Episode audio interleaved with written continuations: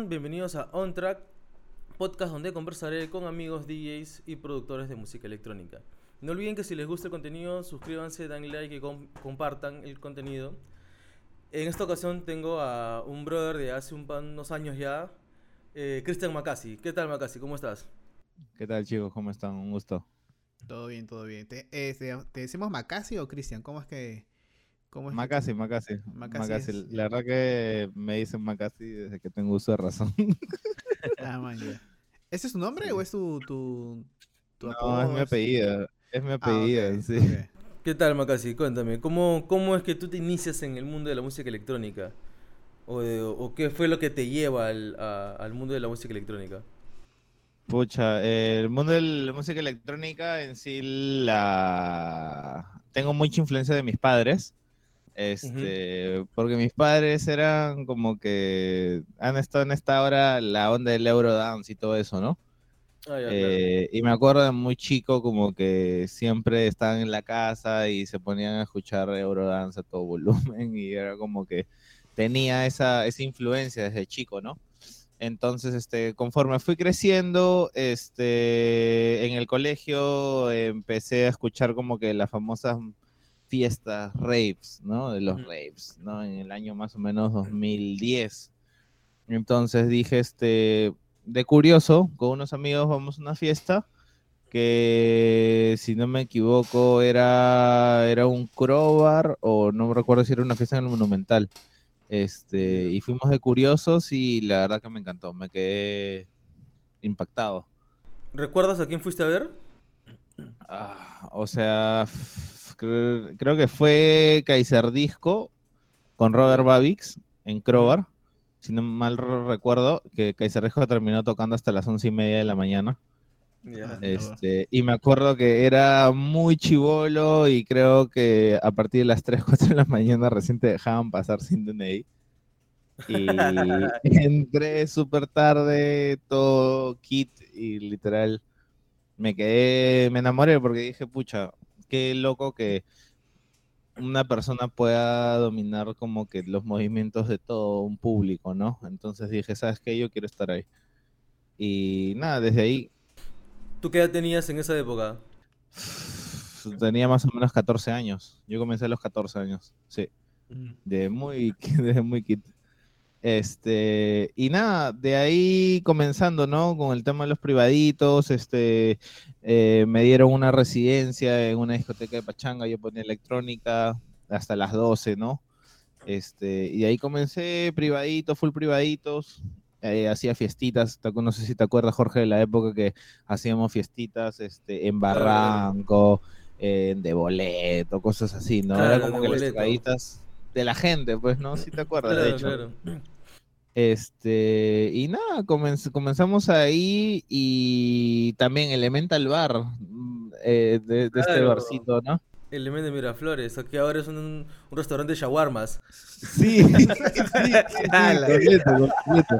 Sí, completo, sí, sí, sí, me acuerdo, Lucita. Qué loco, qué loco, ese, bar era mítico. En, esa época estaba, este, los tonitos eran en, en de boleto y guayos. Claro, en Guayos también era. Claro, también era en Guayos de boleto, Elemental Bar. Este, entonces yo me acuerdo claramente que hubo una fecha que toqué en Elemental y este, nada, fue poca gente, ¿no? Pues 20 personas, ¿no? Ya tenía como 16 años, ya habían pasado 2, 3 años más o menos. Este, y al día siguiente como que se contacta uno de los, un promotor, ¿no? Este, y que era un amigo, me, estaban, me habían hecho una recomendación, y sabes qué, mi amigo te ha escuchado, le vacila como tocas, te quieren proponer algo. Y ahí es cuando me proponen a integrarme a, a, la a este grupo de Fiesta Is, que era, las era la, una de las promotoras de los dueños de Faraway, ¿no? Entonces, me pareció interesante, eh, los acepté, ¿no? Entonces me uní y eh, ahí fue cuando me uní con, justo en esa época tocaba con Rodro Castillo, ¿no? Éramos Rodro y Macasi, este, y nos ponen a abrir la fiesta, ¿no? Una fiesta y nos quedamos idiotas porque estamos saliendo de la fiesta a Tecnacia. Oh, ya, y, Y en esa fiesta también estaba tocando uno de mis mejores amigos, que es Jesús Chico, Claro, que tocaba antes que nosotros. Jesús to- abría, nosotros tocábamos el medio, eh, de ahí tocaba Yumi Lee y de ahí tocaba Tecnacia. Y fue una sensación como que súper loca, porque nunca en mi vida había visto tanta gente. O sea, pasar de tocar a 20, 50 personas, a de la nada tener 1500 personas en la cara, como que... Claro, claro. ¿De qué estamos hablando? ¿Ese, ese evento fue en Chorrillos, si no me equivoco? ¿O No, no, no, no, no. Fue en una, fue en una discoteca que ni siquiera ni existe, creo, que fue al costado de Bosé Sur. Oh, ya, ya, al sur. Sí, esa fue la, en sí la primera fiesta que toqué con ellos. Pero ahí tú eres Y- chivolo o, o tú ya estabas ya, eh, o sea, eh, ¿qué edad tenías ahí? ¿Ya tienes experiencia? ¿Cómo? No, ahí te estoy diciendo, yo como he comenzado desde los 14, ahí ya tenía 16, 17 años. Ah, chivolazo O y sea, ya, y ya tocabas con... Sí, chivola. Chivolazo, sí, en sí tenía una- ¿Quién fue el que te enseña a ti a tocar? ¿O estudiaste? Ah, ¿quién fue el que me enseña a tocar? En sí, es que muchos amigos como que de pachanga, porque yo de muy chico iba a fiestas de pachanga y me gustaba salir, ¿no? Este, y tenía amigos de pachanga, pero, o sea, ellos me dieron como que la teoría nada más, el tema del, del crossover, porque es la teoría que se aplica en pachanga. claro. Pero el tema de electrónica, este, yo lo aprendí en sí solamente a base de videos. No sé si te acuerdas este, que en la época del 2010, 2011, 2012, había un programa muy conocido de Pioneer, eh, de Pioneer, este, que se llamaba el DJ Sounds Radio Show o algo así, Ah, que tú veías a los DJs tops ujú. con cuatro cámaras, donde tú podías ver todo lo que hacían en, la, en, las, en las cabinas. Claro, ujú. Y yo, chivolo, super friki, me ponía a, a- a ver qué hacían con cada pería, por qué lo hacían, por qué ¡Hala, ponían ese efecto. Sí, entonces yo en sí he aprendido solo. He tenido sí muchas influencias de amigos, pero en sí el tema de la mezcla lo he aprendido solamente viendo mis DJs favoritos y soy solamente viendo a base este programa. Ah, ¿no? Porque era una gran ayuda, era una gran ayuda, la verdad. Era una gran ayuda. Ay, qué locazo. Nunca había, nunca he escuchado que alguien, haya- o sea, una cosa es, este, una cosa es tocar como que un instrumento, como que guitarra, batería, como que tú, pero ver, este, los faders, perillas, es pendejazo, qué paja. Claro, yo, mayormente el, que menos dicen, no, yo aprendí viendo tutoriales. Claro. Pero eso no es un tutorial, pe, huevón, simplemente está... No es un tutorial. claro, O sea, puede ser, puede ser, pero si lo tienes desde otro punto de vista, ¿no? Pero no. Claro. Ahora, ¿tú tienes la facilidad de tener la cabina a la mano para poder probar qué cosa era para qué? Eh, de hecho, en esa época fui a practicar, pero ya en el último año que cerraba en las Galerías Brasil, pues, en donde está Alfredo. Claro, claro, claro. Creo que la- las veces que practiqué fue el último año que estuvo abierto. Ah, Así que me acuerdo que quemaba mis CDs, enviaba mi maletita chiquitita a ir a practicar, ¿no? Este, a poner en práctica todo lo que vi en los videos. Porque sí, como te digo, era friki de ver eso, de ver este, los videos de Space, de Carcox, cosas, cositas así. Y veía que siempre mm, hacían como que creaban este, una cierta atmósfera con ciertos efectos, cómo hacían los cambios. Este, y todo en sí, te soy súper sincero, todo ha sido a base de, de videos. Y ahí todo ha sido, con pasando los años, ha ido perfeccionando, ¿no? Claro, Este, claro. Y que de hecho nunca se termina de aprender. Exactamente. Ahora, yo me acuerdo que en esa época de Galerías Brasil que mencionas hace un toque, estaba Alfredo, pero creo que antes de Alfredo estaba Cochebomba. Que había otro bro que se decía DJ Cochebomba, que también tenía las cabinas, era uno un poco de los que tenía las, las cabinas. Igual, ahí, ahí, tam- ahí también empezó este Renzo Saba. Ah, ah, su Rencito Sá, no, Sí, sé, no, school, old escuchaba, no ese nombre, no escuchaba ese nombre hace buen tiempo, no sé nada de Rencito hace tiempo. Yo tampoco, lo siento que les pasaba que conversé con Quique Mayor, Quique me lo menciona, y yo dije, fuck, weón, Renzo, a la mierda, no sabía, no sabía nada del men hace años, weón. No sé si estará tocando aún. Ahora, este, ¿cómo fueron tus primeros eventos, men? ¿Recuerdas, ¿recuerdas cuál fue el primero? El primero, o sea, con gente, o sea, y así como que ya fue de hecho con lo que te dije, pues en esta residencia de esta discoteca, Era una discoteca de pachanga en San Borja que se llamaba Cronos. Este. O sea, tú empezaste de chivolo y empezaste con residencia todavía, como pendejo, sí. Sí, como pendejo, ¿no? Como que ya padrinado, todo, chamba fija, todo, puta. No te digo que tengo un, no sé si es suerte o cosas del destino, ¿no? Pero sí, o sea, fue así. literal, sí, abriendo electrónica y de ahí la pachanga. Este, pero ahí probando en privaditos, este, yendo a tocar a privaditos, tanto acá en Lima, Barranco, de ahí me llamaban de Santa Clara, me llamaban Los Olivos, ¿no? Este, y ahí pasó lo que te comenté, pues, ¿no? Lo, esta oportunidad que dan los Fiesta ahí, y ahí como, como, que comienza todo una, unos cuatro años de residencia que fueron bonitos, fueron chéveres, pero todo tiene su etapa, ¿no? Todo todo estuvo para bien, de todas maneras. y de todos los eventos hasta, hasta el momento en los que has este, participado, ¿cuál consideras tú que ha sido el evento más top o el evento donde puta dijiste, mierda, no sé qué hago acá, pero puta, voy a darle? El evento más top. Creo que el evento más top y, o sea, y el que más reciente tengo, o sea, en sensaciones, creo que fue el día que abrimos con Solbot a Dennis Cruz para el pre-party de Get Out en la tribu. Mm. Ese creo que sí fue uno, fue un evento brutal. Eh, o sea, más reciente. Y de ahí otro eh, que sí, y de hecho fue la segunda vez que tocamos para Fiesta Is, fue cuando le hicimos el opening a Edu Invernon en Voce Sur con Rodro. Oh, que ahí Voce Sur estaba repleto, ahí ya no había 1500 personas, había como dos o tres mil personas, estaba reventando. Probazo, pues. Eso creo que son sido los, los dos eventos más, más este, con más feeling que les he tenido. Por la gente, por la energía y por todo sí, sí, total. Claro, ahora, ¿cómo es que, que llegas a Orson Welles? Porque tú tenías un programa de radio en la Orson.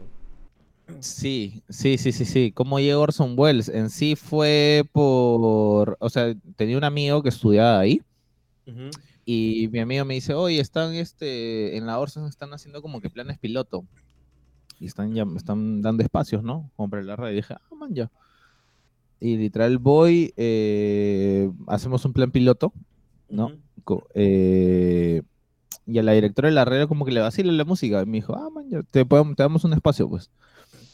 Y me quedé en Orson, no, mal no recuerdo, me quedé como que desde el 2013, 2014, me quedé como 3, 4 años más o menos. Fue, fue un programa bien largo que evolucionamos bastante, como que pasar de, transmitir solo audio a transmitirlo con video y todo. Ah, fue un proceso bien chévere. ¿Cómo se llama el programa? Se llama House Class Radio Show. ¿Y eso era, eso, era una chamba o era como que la Orson no te pagaba, simplemente te daba la oportunidad de tener tu programa? en sí, eh, como yo estudiaba, yo estudié comunicaciones audiovisuales, nos daban este, nos daban prácticas, prácticas este, firmadas, ¿no? Mm. Este, eran prácticas firmadas, ¿no? No, no, no teníamos ninguna remuneración, la verdad. Pero lo que yo aproveché en ese tiempo era que como yo no tenía la dicha de tener una cabina en casa, en la Orson sí la tenía.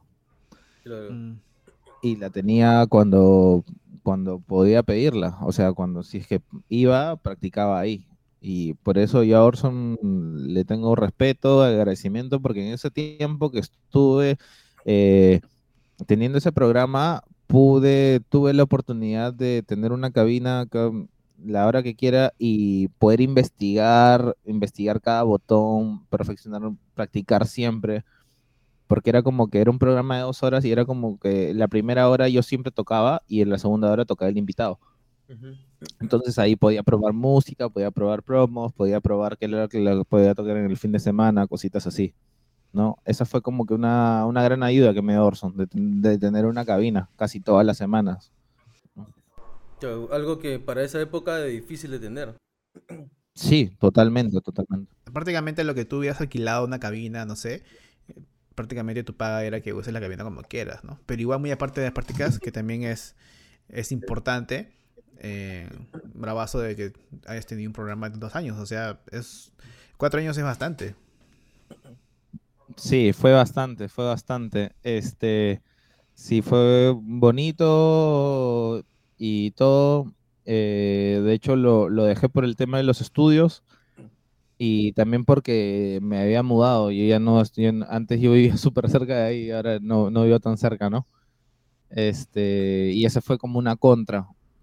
Y también en la época eh, tocaba mucho, entonces ya cuatro años era como que lo, dejé en stand-by y, y, se quedó ahí, ¿no? De hecho fue un proyecto muy bonito, fue muy bonito mientras duró.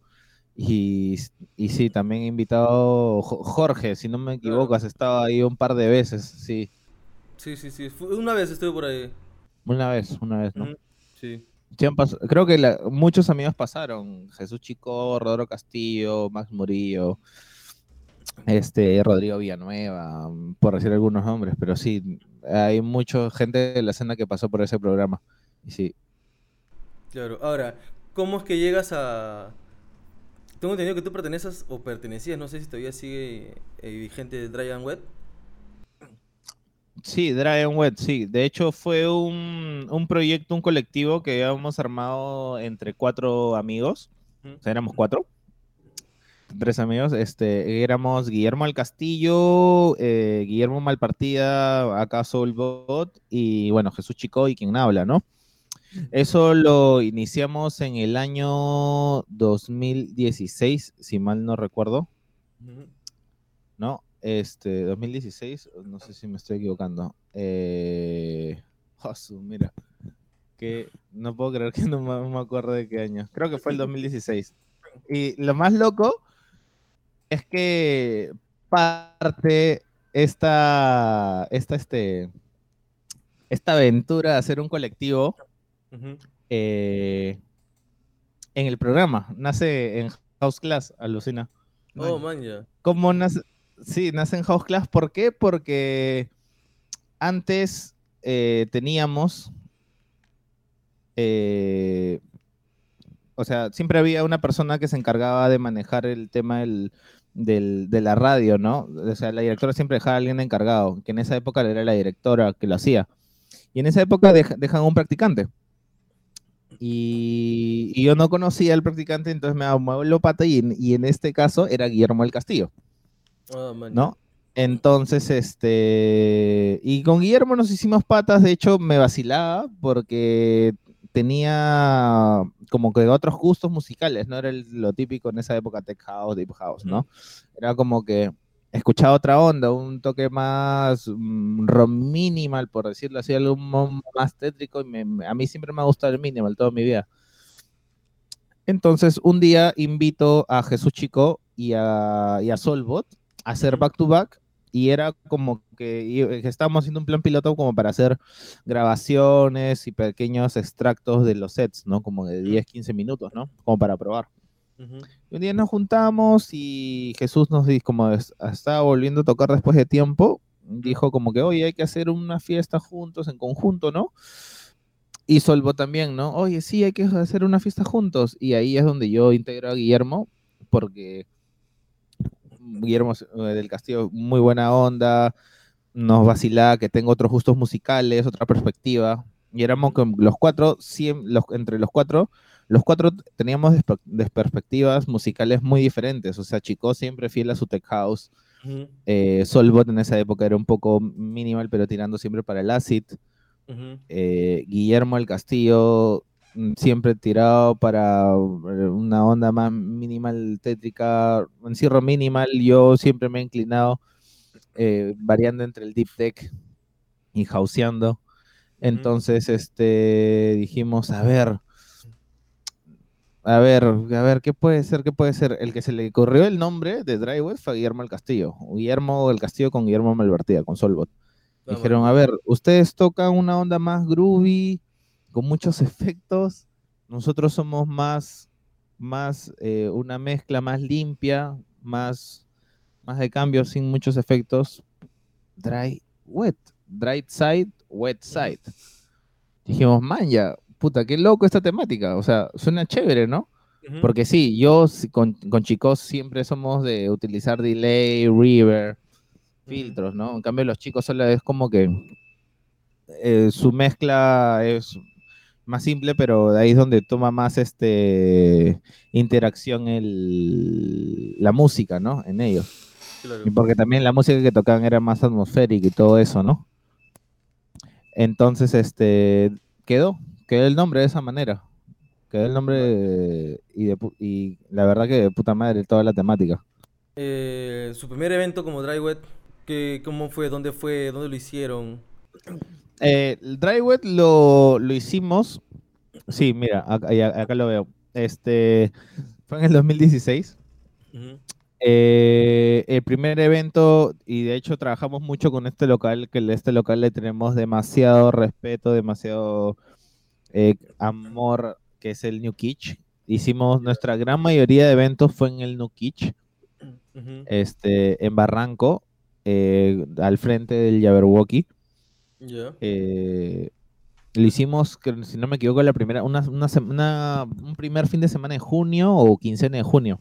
Vamos a ver, vamos a probar hicimos la convocatoria y nos parece, el dueño, que es Lino, no nos tenía fe, como que no, que muchos chicos han venido acá y ya nos han prometido llenar el local y no, nunca han llenado. Así. Nos veía como nosotros como que, ya vamos a ver, ¿no? Vamos a ver qué tal sale su evento, pues así. No nos, no nos tiraba fe a Lucita. No Nos tiraba fe.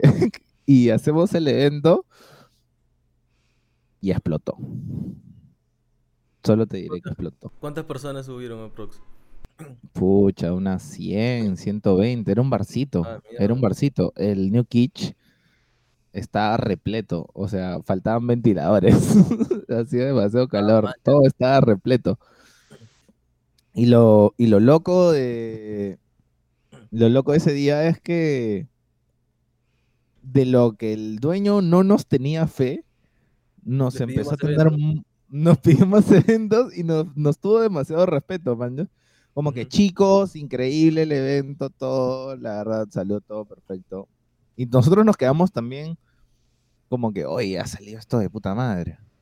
Y la idea también de Dry Wet era hacer esa fusión del Dry Side y Wet Side. Pero nosotros siempre veíamos una falla en la gran mayoría de eventos que se, privaditos que se hacían en Lima, ¿no? Que no invertían en sonido. Justo eso te iba a Justo eso te iba a preguntar, si ustedes llevaban su propio sonido o el sonido usaban el sonido local. No, alquilábamos el sonido, pero nosotros preferíamos alquilar bastante sonido, que suene bien y no manguear el, y no y no subirle tanto la, el volumen, ¿no?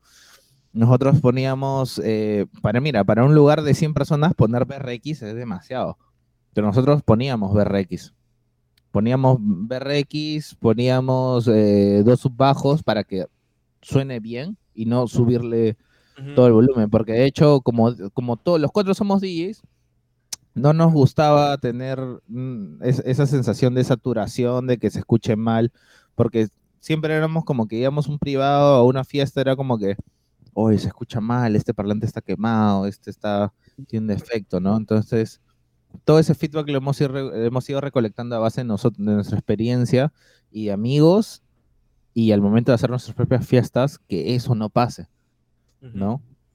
Entonces eran tres pilares, ¿no? Mostrar el dry side y el wet side, excelente sonido, que es lo que no fallaba, y el chiste de que tú a una fiesta de dry wet era que nosotros teníamos amigos que podían ir solos a la fiesta y en la misma, en la misma fiesta de Dry Wet encontrarse a todo el mundo. A todo el mundo, te lo juro. Te lo juro. Es, son experiencias, o sea, este, testimonios de nuestros amigos. Literal. te lo juro. Man, ya. Ahora, eh, Dry Wet ahorita sigue activo. ¿Se separaron o.? De hecho, este, hubo un momento que sí eh, y llegamos a comenzar eventos, hicimos un par de eventos con internacionales.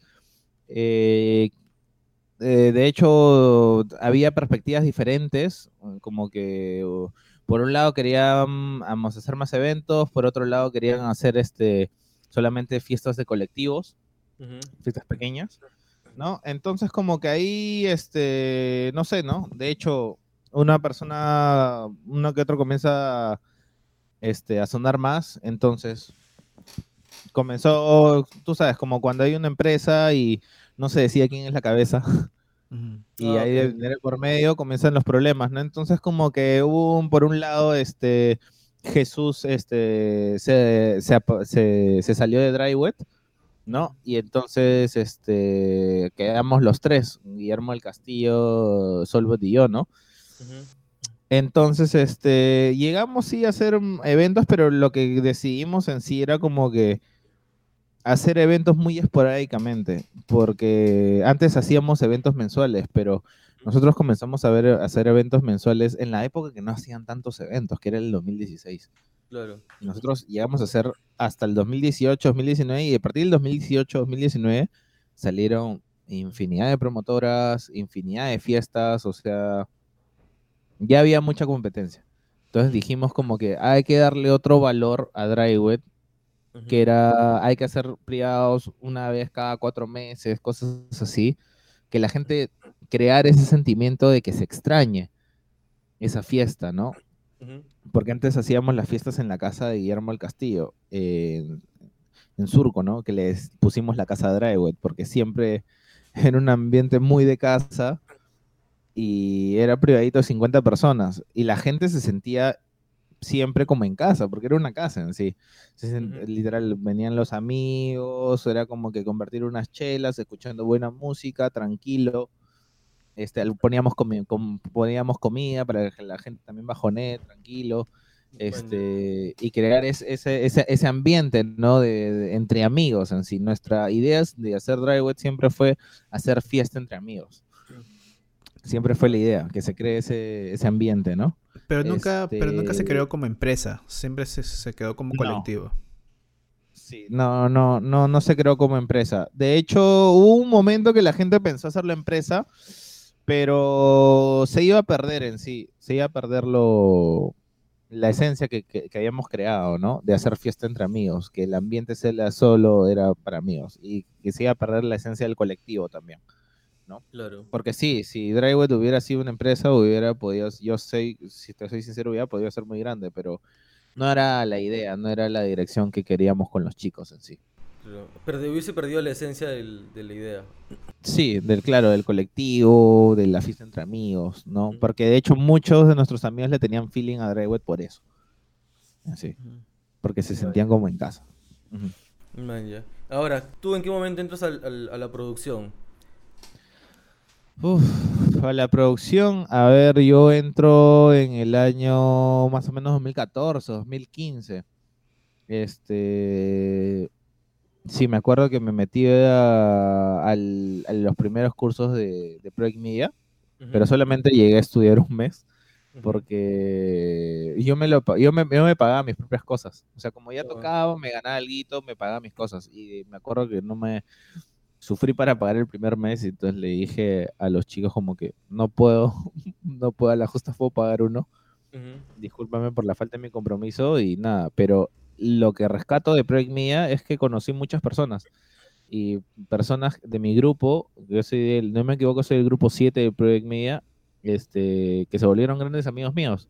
Yo estudié con Rodro Castillo, estudié con Jean-Pierre Yoli, que, que. Yoli hasta ahora sí se quedó en Project Media, ¿no? Pero ellos son de mi grupo, son mi grupo de, de Produ y se volvieron muy buenos amigos, este, grandes amigos. También estu- estudié con Sebastián Pardo, un, amigo Diego Sotomayor, este, que de hecho se interactuaron en la Pro, en el D, y creo que lo dejaron por temas de, de estudios y todo eso, ¿no? Que suele pasar eso. Este, y de ahí todo lo que he aprendido ha sido a base de experiencia de amigos en sí. De, de ir a producir a la casa del amigo, este, y intercambiar conocimientos, ¿no? Eh, Porque cada uno tiene su manera de producir, cada uno tiene su workflow. Ahora, ahora que recuerdo, tú un día bajaste a mi jato, weón. Sí, sí, y creo que eh, producimos esa vez con Cubase, si no me equivoco, algo así. No, creo que era el live. Era el live, pero. Creo, no creo que me el live acuerdo era el proyecto. 8, era el Sí. 8 y creo que tú utilizabas bastante este VST, no me acuerdo, algo como Mona el Mona Lisa, creo. Ah, sí, Mona Lisa, que era un BCT. Sí, sí, me acuerdo bastante porque era Mona Lisa, lo utiliza Jorgito. Con eso creaba mis bajos, pues. Sí, sí, sí, sí, sí, sí, sí, me acuerdo. Sí, Entonces yo aprendía eso en sí. Rescataba mucho eso. Este, y fue en sí, yo te puedo decir que he aprendido bastante eh, de esa manera, ¿no? De hecho, ahora en pandemia he aprendido mucho más porque me metí a muchas clases eh, con gente de afuera, y hablando conmigo, haciendo videollamadas, intercambiando conocimientos, y ahora sí te puedo decir que eh, el tiempo antes de la pandemia sí sabía de producción, podía hacer mis temas, pero como tocaba demasiado, dejé de lado, mucho de lado la produ. Y es lo que sí le doy gracias a la pandemia, porque es lo único que le puedo dar gracias a la pandemia, es que me hizo conectarme más con la producción. Me hizo como que tener un tiempo más íntimo con la música en sí, cosa que no tenía antes. O sea, me conecté mucho más ahora. Claro, ahora que mencionas la pandemia, ¿qué tanto te afectó a ti la pandemia? Me afectó en, su totalidad a mí. A mí sí me afectó bastante. Porque yo sí vivo o vivía netamente las tocadas. O sea, yo vivo solo más o menos hace unos años. ¿No? Y entonces, este. Vivir netamente las pandemias y vivir de un sector que es el entretenimiento y que ahora esté prácticamente nulo. Eh, me, me, cortó el ingreso. Sí, yo utilicé todos mis ahorros. Los estiré hasta como 8 o 9 meses. Y, ya tuve que, volver a hacer lo que, lo que hacía antes, ¿no? Que trabajaba como community manager, cositas así, ¿no? Este, y nada, he hecho de todo un poco, me puse a dictar clases también online, dentro de DJ, eh, pero igual es algo, no es algo fijo, ¿no? No es algo fijo como lo tenía antes. Claro. No es un ingreso fijo como el que tenía antes. Antes sí podía tener una, dos o tres tocadas a la semana y era un ingreso fijo que con dos, tres, tres tocadas, con tres tocadas o cuatro tocadas al mes ya podía este, tener mi mensualidad prácticamente, ¿no? Como si estuviera chambeando. Entonces, este, a mí sí me afectó totalmente. De hecho, tuve un momento, eh, un bajón emocional unos meses porque me afectó tanto económicamente que me fui un poco en depresión porque eh, yo amo esto, yo amo esta carrera, amo, me encanta ser DJ, me encanta la música, me encanta el tema de ver al público esparcir toda su felicidad, ¿no?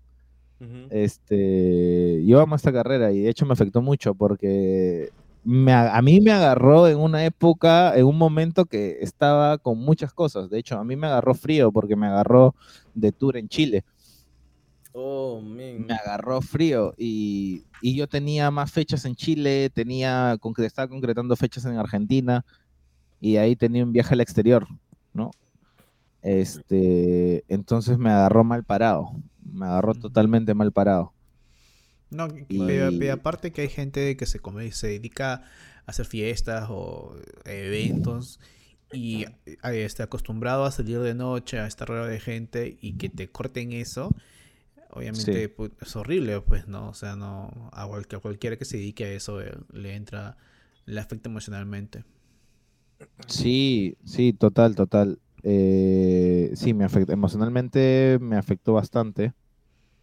Eh, sí, fue un, fue un bajón duro, pero que ahí, mm, o sea, te tienes que levantar, pues, porque si te quedas ahí, no, no consigues nada, pues, ¿no? Este, Lo que sí eh, también eh, es que la pandemia me devolvió mis horas de sueño que no tenía cuando tocaba, porque era muy nocturno, como eran muchas tocadas, era tan nocturno que era la típica, ¿no? Era como que vas a tocar, te llegas a tu jato 5 o 6 de la mañana y te quedas jato y de la nada te levantas y ya es tarde noche, ¿no? O sea, no ves el día. Entonces, ahora creo que me siento normal.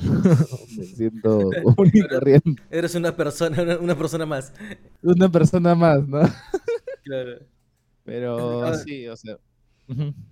Cuéntame. como antes de que empiece la pandemia, ¿cómo veías tú la escena local? Creció bastante.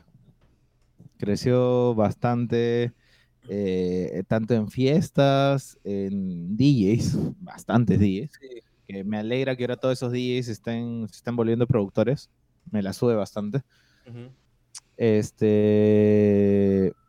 Sí, creció porque de hecho en los festivales ya no veías poca gente, no veías 5.000 personas, no veías 3.000 personas en un festival, ahora veías más. En un Get no sé cuánta gente hubo, pero hubo en cantidad, las dos carpas estaban repletas. Me hacía, me, literal, me, me da ese sentimiento de, ese feeling que se tenía cuando había un Greenfield, ¿no? Que siempre paraba repleto de la carpa, ¿no? Y, en el tema de gustos musicales, pucha, creo que también hubo su época, ¿no? Creo que en los últimos dos años se explotó bastante el tema del tech house. Sí, ya, le sacaron la mierda al house. Ya que... Sí, ya, pucha, le, sacaron, le exprimieron al máximo. Y el tech house en sí es un, es un subgénero bonito. Sí, pero ya, pero ya... Ya lo fusionaron demasiado. Sí, o como que ya cargarlo mucho, a mí me pareció como que ya maltratar el subgénero, pero bueno, en el, tema de gustos y colores, cada uno con su cada uno con su problema, ¿no? Pero este, pero sí, los últimos dos años, tres años, sí escuché mucho tech house cargado. Este, y de hecho yo también mm, tocaba ese género en 2016, 2017, 2018 y, yo en el 2018 tengo un viaje, un tour a Europa eh, de un mes y ahí es donde mi mente se desconecta. ¿En qué parte de Europa estuviste? Eh, visité, eh, visité Milán en Italia, visité Lugano en Suiza, visité Barcelona, Madrid y Aranda de Duero en España. Entonces, este, voy, me voy de viaje y me encuentro con otra realidad allá. Con otra realidad muy diferente. O sea, yo acá sí, como que tocaba así para la gente de acá de Perú, la gente de Lima, pero era solamente tocaba para ellos. Y allá era otro mundo. Es otro mundo. Era como que otros sonidos. El minimal pegaba duro. Eh, eh, preguntaba a la gente qué era cómo veían el Tech House y todos me decían, el Tech House es el nuevo EDM. Y ya no había muchas fiestas de Tech House allá, entonces como que decía, wow. Y a mí, yo siempre he tenido, por eso me gusta, eh, de tema, por eso me gustaba Drywet, que yo podía, en Drywet podía tocar un poco comercial como Tech House y acoplarme con Jesús Chico y también tocar minimal y acoplarme con los chicos, con Soul Body, con Guillermo el Castillo. Claro. ¿No? Entonces, este, voy a Europa y me cambia toda la perspectiva. Porque sentí, después de mucho tiempo, que podía tocar algo que siempre me había gustado, pero que no, no me, no me, no me, no tenía tanta la oportunidad de tocar. Solamente podía tocar minimal o, una onda más este, íntima eh, cuando hacía los openings o cuando hacía warm-ups. A mí me encanta hacer warm-ups porque me da esa facilidad. Pero ponte, de headliner no puedo tocar tan, no podía tocar tanto así en esa época. Ahora ha cambiado todo. Ahora veo mucha gente que está escuchando más minimal, más minimal house, más, más música más rápida, de hecho. Claro. Ahora, ¿cómo es que llegas tú a esa, o cómo es que se te da ese tour a Europa? Ah, ese tour a Europa se me da eh, eh, porque llego a traer a un a una persona, a un, a un italiano, este, hicimos un intercambio, ¿no? Como que le sacaba fechas acá y, y hacíamos, ¿no? Entonces, este, me devolvió el favor con ciertas fechas que al final no todas se hicieron, solo las que te mencioné. Y aparte, como yo antes eh, trabajado, sí, he sido DJ, también he sido host en fiesta, me encargaba de los DJs. Eh, y también llegué a incursionar en el tema del book manager. Yo el, buqueaba DJs, ¿no? Traía, trabajé con la casona mucho tiempo haciendo el booking. Mm. Este, y entonces tenía ciertos contactos ahí en Europa y que me, y, saqué, llegué a sacar un par de tocadas allá, ¿no? Y es donde armo junto todas estas fechitas y se armó un tour bien bonito, más o menos fueron siete fechas, ocho fechas aproximadamente. un mesecito muy bueno. ahora que estamos en pandemia, bueno, una vez que esto acabe, ¿cómo crees que empiecen a darse los eventos de nuevo? ¿Crees que se, se den de avance los, los festivales? Eh, el, aforo reducido. El aforo reducido es un hecho, pero lo que sí te, y yo la tengo súper clara, ya no va a ser lo mismo que antes. es imposible que sea lo mismo que antes. Es imposible. Así que, igual como he estado viendo que se están haciendo los eventos, ¿no? En Argentina, ¿no? Con boxes, campo súper abierto, este, nadie puede estar parado, todos sentados, ¿no? Mm. ¿Te imaginas ir a un rave con tu sillita? ¿Cómo? ¿Te imaginas ir a un rave con tu sillita? Sí, o sea, en, tu, box, en tu box, ¿no? Tomando, así como si estuvieras en un bar y tienes tremendo campo.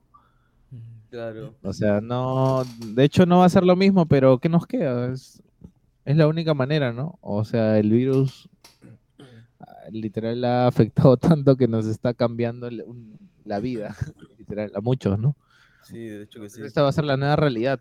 Eh, y hay que hacerla nomás, pues, ¿no? Porque si estamos con el tema de los clandestinos que en todo el mundo se está haciendo, eh, te expones demasiado con el virus y todo, y este virus, la verdad que está feo, está feo. No se lo deseo a nadie. Sí, ya van varias personas en realidad. Eh, justo ah, el día de ayer falleció el vocalista de una banda de rock peruano, de estado de sitio joven, brother, 35 años, o sea... Sí, también falleció cualquiera. Hay varios, ya, yo que también está enfermo, Diego Divos. Sí. O sea, como que dan... Es, feo porque ya cuando ya empiezas a ver que gente que conoces, sea por porque lo sigues o no, familias. El Facebook cada tres días veo a alguien que postea que se despide de alguien y es horrible. Sí. Es horrible, es horrible porque de hecho también son son este son compañeros de este trabajo, ¿no? Porque todos estamos en sí en el, en el sector del entretenimiento, ¿no? Exacto. Son, son gente que ha luchado, igual que nosotros, por buscársela, ¿no? Y un virus. no estamos sí. hablando de gente mayor. Sí, pero pucha, este virus está feo y nada, muchos nos quiere apagar como que la, la llama de seguir creyendo en este, en este tema del amor a la música, pero ahí vamos, ¿no? Ahí vamos. Hay que ponerle, hay que darle buena cara. Sí, exacto. Ahora, yo tengo entendido que ahorita tú entraste a trabajar también con la gente de Fine Music. Eh, claro, o sea, entré a trabajar como AIR a Upside en sí, ¿no? Ah, Upside es parte de, de, Upside, Fine, son como que un solo grupo, ¿no? Que es este, con José Antonio. Con José Antonio y con, con Luis Ceballos. Sí. sí, con Luchita. ¿Qué estás haciendo ahí exactamente? o sea, yo, yo soy AR, sí me encargo con el, tema de las demos. ¿no? Yo recibo las demos, eh, hablo con los chicos y, y nada, hasta ahora estamos haciendo la música nos ha estado llegando muy buena. Eh, lo que yo me estoy encargando es como que sacar a fluir un poco eh, algunos productores peruanos eh, de hecho, ahora este, eh, va a salir eh, un EP de unos chicos ecuatorianos y con, remix de un peruano. Y lo que yo he estado haciendo en todos los releases que están saliendo, que gente de afuera, es siempre incluir un remix de un peruano, ¿no? Porque hay que mostrar lo nuestro. Y la verdad que yo feliz de tener amigos que saquen muy buena música y la verdad que Perú no tiene nada que enviarle a nadie. Y por eso yo sí feliz de mostrar este y tener esta oportunidad de que me han dado los chicos de, José Antonio y Luis, este, de poder dar, de poder dar ese espacio por lo menos, ¿no? A, a los productores peruanos de esta manera. ¿Qué géneros está agarrando Upside? ¿Está agarrando los mismos géneros que está agarrando Fine Music o, o tiene diferencia en algo? O sea, sí, de hecho, estamos, eh, hicimos, quisimos hacer una diferencia y lo estamos haciendo, ¿no? Eh, de hecho, Fine Music se inclina, es, o sea, es un minimal house, pero se inclina más por el deep en sí, ¿no? Eh, lo que lo que yo lo que estamos trabajando en Upside en sí es como que sacar ese lado minimal house, pero sacarle el lado groovy, ¿no? que sea una onda más grubera, que sea música más de club en sí. Entonces, eso es lo que estamos sacando últimamente, música de club en sí. O sea, todavía no puedo mandar mi tecno. no, no, no, estamos sacando tecno. No estamos sacando tecno, hermano. Discúlpame. Hasta ahora no hay ni un sello peruano que chape tecno, weón. Todos son tech house, deep, tech, tech deep, deep minimal. Muy buena, alucina que es muy buena acotación lo que haces. Pero hasta donde yo sé, creo que Betito Quedas que iba a sacar su sello de tecno. Creo. Pero, pero ¿por qué ustedes segmentan, o sea, por qué no agarran eh, otros géneros? ¿Por qué solamente, o sea, ¿por qué hacen eso? O sea, no, si es, una, si es un sello, no agarrarían cualquier tipo de música. O sea, ¿por qué, por qué también me, me eh, José Antonio me, porque en sí Fine estuvo parado como un año, porque le dieron mucho, mucho trabajo a Fine. Entonces, a mí, a momento de que me dan esta oportunidad, yo quiero, o sea, es un estilo de música que a mí me gusta y es como que lo que domino también, ¿no? O sea, a mí también me encanta el tecno, pero no es un género que domine a mi 100%. O sea, no, no podría meter música que no domine en sí. Mm, Ese es el tema, pero sí, eh, de hecho me pongo a pensar, no hay ningún sello de tecno, la verdad, acá en Perú. Justo hay un, hay un DJ que me estuvo escribiendo hace poco, hace esta, esta semana, si no me equivoco, ha sido, eh, que se llama Landier LD. Landier LD, no, nunca. Sí, y me dice de que estamos promoviendo el, el, tecno también. Me hizo una bio para una página que se maneja. Eh, y que me dice, pues, ¿no? Que le falta, falta más, este, más DJs de tecno, más, este... O sea, eh, como más productores de tecno productores y dar como que su espacio al tecno también, man, Claro. Creo que eso llegó a ser en un momento estos chicos de palestra, pues, ¿no? Que estaban haciendo fiestas de tecno con, con Anedonia, con Mike. Ahora, ¿no? claro, Michael Leia, claro, pero lo único que no me gusta de, de, de, lo que hacían ellos, o sea, o sea, para que no se malentienda, o sea, de puta madre sus fiestas, pero era muy ácido y muy, muy, industrial, ya, muy industrial. Sí, muy, industrial. Y era un tecno que de verdad yo no escucho. Entonces, mi tecno es un es, es, oscuro, pero con groove. Entonces, tan. Pa, pa, pa, no, es como que no, no me gusta, no lo tolero. O sea, y está 138, 140, creo, bien, ya es too much. Sí, sí, sí, sí, sí, sí. Es que es bien industrial esa onda. Sí. Este. Sí, pues no, es, es, bueno, es, el estilo de cada uno también. Es el estilo de cada uno. Pero sí, también lo que sí opino es que también tienes que saber acoplar, no puedes tocar como que ese estilo en una casa para 100 personas, pues no. un ah, industrial así muy demoledor. Porque eso es más para, no sé, yo lo tocaría en un warehouse, una cosa así, una fábrica. Claro. No. Pero sí, pero lo que dices con respecto al tecno, sí. A mí, yo tuve una época, tuve una época que toqué bastante tecno también, creo que tuve dos años que fue, en sí fue gran influencia de, de, porque antes paraba mucho y hablaba mucho con, con Yumi, con Yumi Lee. Ah, y, y, eh, hablábamos de tecno de, de, arriba abajo y, y, me influencié mucho, Lucina, porque mm. ella también era residente de Fiesta Is. Claro. Y sí, toqué mucho tecno también en una época. Este, en sí, toda la música es, es muy bonita, es muy rica. Eh, pero sí, falta. Eh, yo creo que tal vez eh, el tema del tecno aquí en Perú es porque también tal vez mucha gente no se siente muy identificada con el tecno. ¿Por qué? Yo he sacado una conclusión, porque de hecho el tecno sale y se influencia bastante en Alemania, ¿no?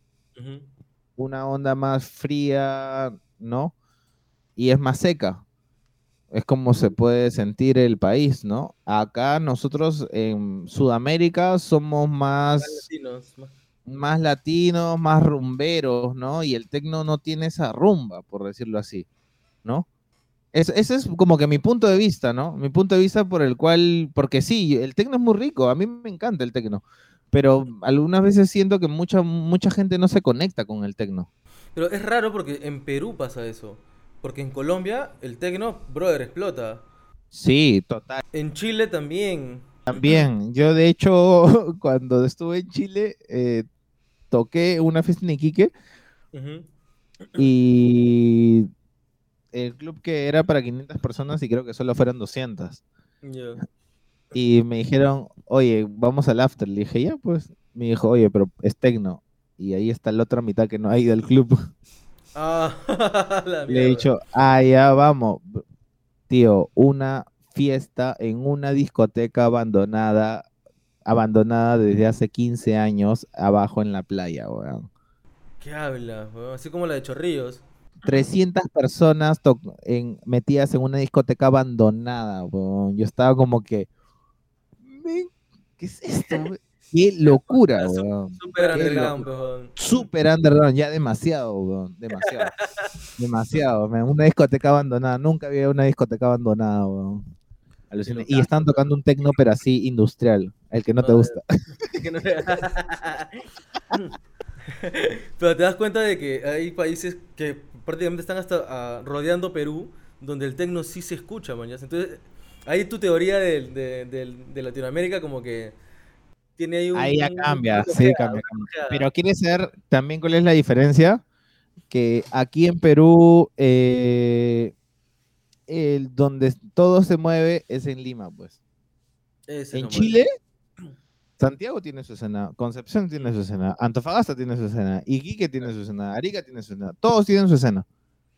Y todas sus fiestas pueden ser de 500 mil personas más. Claro. Pero a ver, vamos. Justo eso conversaba con Flaya eh, por Inoto hace un rato, eh, donde justo sí tocamos ese tema, ¿no? Que lo malo de acá en Perú que todo está centralizado en Lima. Entonces, y piensan de que si hacen una fiesta en provincia, no sé, pues ponte Huancayo, va a ser, oh, pucha, no sé, ¿ah? Y Huancayo tiene una escena de puta madre, en realidad. Y Huancayo y tiene una escena, más que electrónica, tiene una escena musical increíble. O sea, ahí en la, las fiestas que se meten de rock son brutales.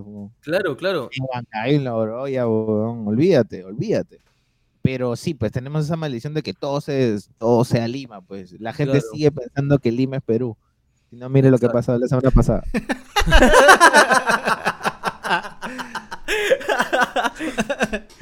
ya está, Mario, me has hecho acordar, ¿Y ahora qué, qué, vas a hacer ahora, men? Ay, no sé, hermano. Es como que naranjo rojo, ¿no? no sé, tío. Sí, está, está, bien, bien, bien pero, pero imagínate, pues, o sea, es un claro ejemplo de que la gente sigue pensando eso. Sí, pues. Y que todo se mueve en Lima. Y pucha, la verdad que yo he tocado, eh, antes de pandemia toqué una fiesta en Halloween en Moquegua y que mucha gente no conoce la, fiesta, el festival de Somos Libres. Y que es un festival muy lindo, weón. Que siempre lo hacen en el Valle de Moquegua, weón. Pero ¿cuál es el tema? Que su público es más chileno que peruano, weón, imagínate. Ah, man, ya. En su fiesta irán que 500, 700 personas, de las cuales 300 o 400 vienen de Arica y de Iquique, weón. Pero, pero mírate, como, como un, un, un, vecino viene más a nuestro país que nosotros. Es más, es más, yo tengo este, un amigo que es chileno, que es mochilero que vive en Cusco. Y el huevón un día bajó mi jato. Y, brother, sabe más historia del Perú que cualquier peruano, huevón. Literal. Muchos extranjeros pueden saber más que nosotros. Deben conocer más que nosotros. Sí, y, sí, pues ese es el problema que se, piensan que Lima es del Perú, hermano. Mm, sí, exacto. Ponte, en Moquegua, creo que la última vez que hicieron el Somos Libres, pero para 28 de julio del, el del anteaño pasado, el 2019, este, hicieron una fiesta sold out. Yo no, ni, y yo me enteré la semana que hicieron la fiesta, weón. Tocó Ernesto Ferreira en Moquegua. Ni yo sabía, ni Ernesto Ferreira no ha tocado ni en Lima, ya tocó en Moquegua. o sea, imagínate. Y, creo que si Ernesto ha tocado acá, lo ha tocado hace mucho tiempo, pero yo nunca lo he escuchado en Lima. Entonces, pues, eventos, en estos chéveres que se hacen acá en Perú, por ejemplo, provincias son Huancayo, Arequipa, Trujillo, Piura, eh, Cusco, Chimbote también tuvo un momento que estuvo haciendo unas este, bastantes fiestas grandes. Ahorita creo que ya bajó. Sí, bajó, bajó. Este, pero en sí, creo que los que siempre se han mantenido es Arequipa, Cusco, bueno, Moquegua, siempre con los chicos de Somos Libres luchándolas, los de On Producciones. Eh, bueno, Trujillo, que hace eventos desde hace años. Eh, Chiclayo con los chicos de Ataraxia, que siempre hacen una muy buena chamba. Mm. bastantes privaditos sembrando ahí y difundiendo otra música. Los de Ataraxia los respeto mucho, que a Edgar, que este, siempre sus fiestas era de música de onda mínima, nada más. Cosa que en el norte no se escucha mucho. No, se, no, es de escucharse minimal por allá. Y era algo arriesgado y, por eso me pareció bravazo que tengan esa intención, ¿no? Entonces, este, pucha, sí, Cusco, Arequipa, Trujillo, Lima, Huancayo, y Moqueo para mí siempre han estado presentes, ¿no? Y de hecho también hubo ahora, estuvieron, los últimos años estuvieron haciendo fiestas en Tarapoto, no sé si viste, los chicos de sí, sí, claro. Ajá. Sí, muy buenas fiestas, la verdad. O sea, en provincia, a mí me encanta tocar, más me gusta tocar en provincia creo que en el mismo Lima, ¿por qué? Porque los los, este, los paisajes o los lugares que te sacan para tocar allá son increíbles, como que uno en medio del, bosque, otro al costado de un castillo. Acá no tienes eso. no, y acá no se puede, en realidad, acá todo tiene que ser en locales. Sí, o, en estadios, o, bueno, Mamacón ahora, pero en el sur que te tienes que ir hasta Asia para poder ir un tono, weón. Sí. Es lejísimo, no sé para qué lo hacen tan lejos en realidad. Sí, alucina. Entonces, ese es, la, ese es el tema de nuestro país, pues. Claro. Que ojalá, ojalá, ojalá que vaya cambiando con el pasar de los años, pues. Igual tenemos para rato para que cambie eso. Y para que cambie también lo de la pandemia, también hasta que pase la pandemia. Sí. Sí, yo creo que sí, yo creo que por lo menos tenemos un par de años así. Yo sí mm, lo he visto así, por lo menos. Porque si te das cuenta en otros países o sea, en Europa nada más, o sea, sí, en los clandestinos. Sí. Y eso es algo incontrolable en sí, ¿no? O sea, yo no creo que se pueda controlar tanto el tema de los clandestinos. O sea, acá he visto cantidad de clandestinos, pero bueno, ya, ¿qué se puede hacer? O sea, Para terminar, ¿qué se viene para ti este año? En lo que queda del año, ¿no? Con lo que se puede hacer. En lo que se puede hacer, la verdad que se viene mucho, mucha música. Eh, hay un par de EPs, remixes eh, y temitas en, unos veas que se vienen, que ya pronto se vienen anunciando en, sellos muy buenos. Así que nada, solamente se viene muy buena música y, y nada, solamente decirle a todos que por favor se cuiden, no se expongan porque este virus se está llevando a varios y la verdad que solamente los quiero ver a todos bailando y disfrutando de lo bello que es esta vida, nada más. Exacto. ¿Algo, Alex, algo más que quieras acotar? No, no, está muy bravazo.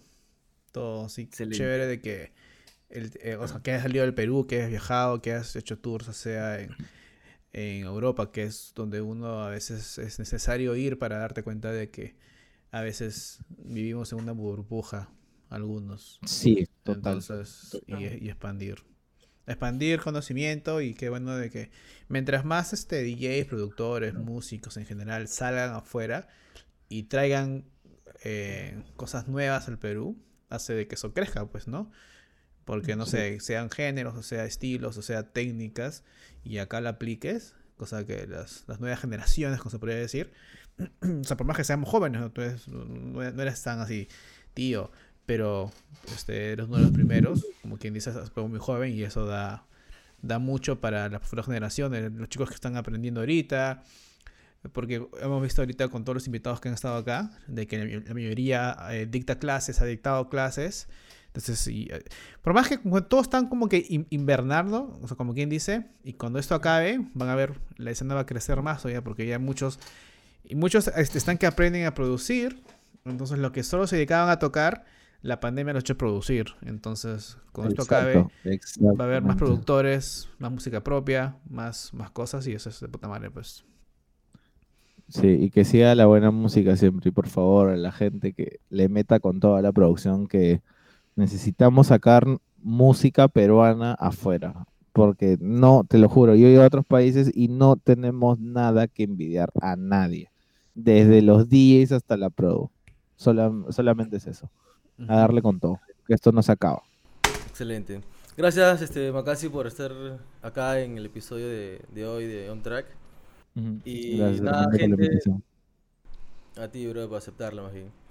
No se olviden, gente, que si les gustó el contenido, den like, compartan, comenten y suscríbanse al canal. Y nada, nos vemos en otro episodio de On Track. Nos vemos, gente. Laos.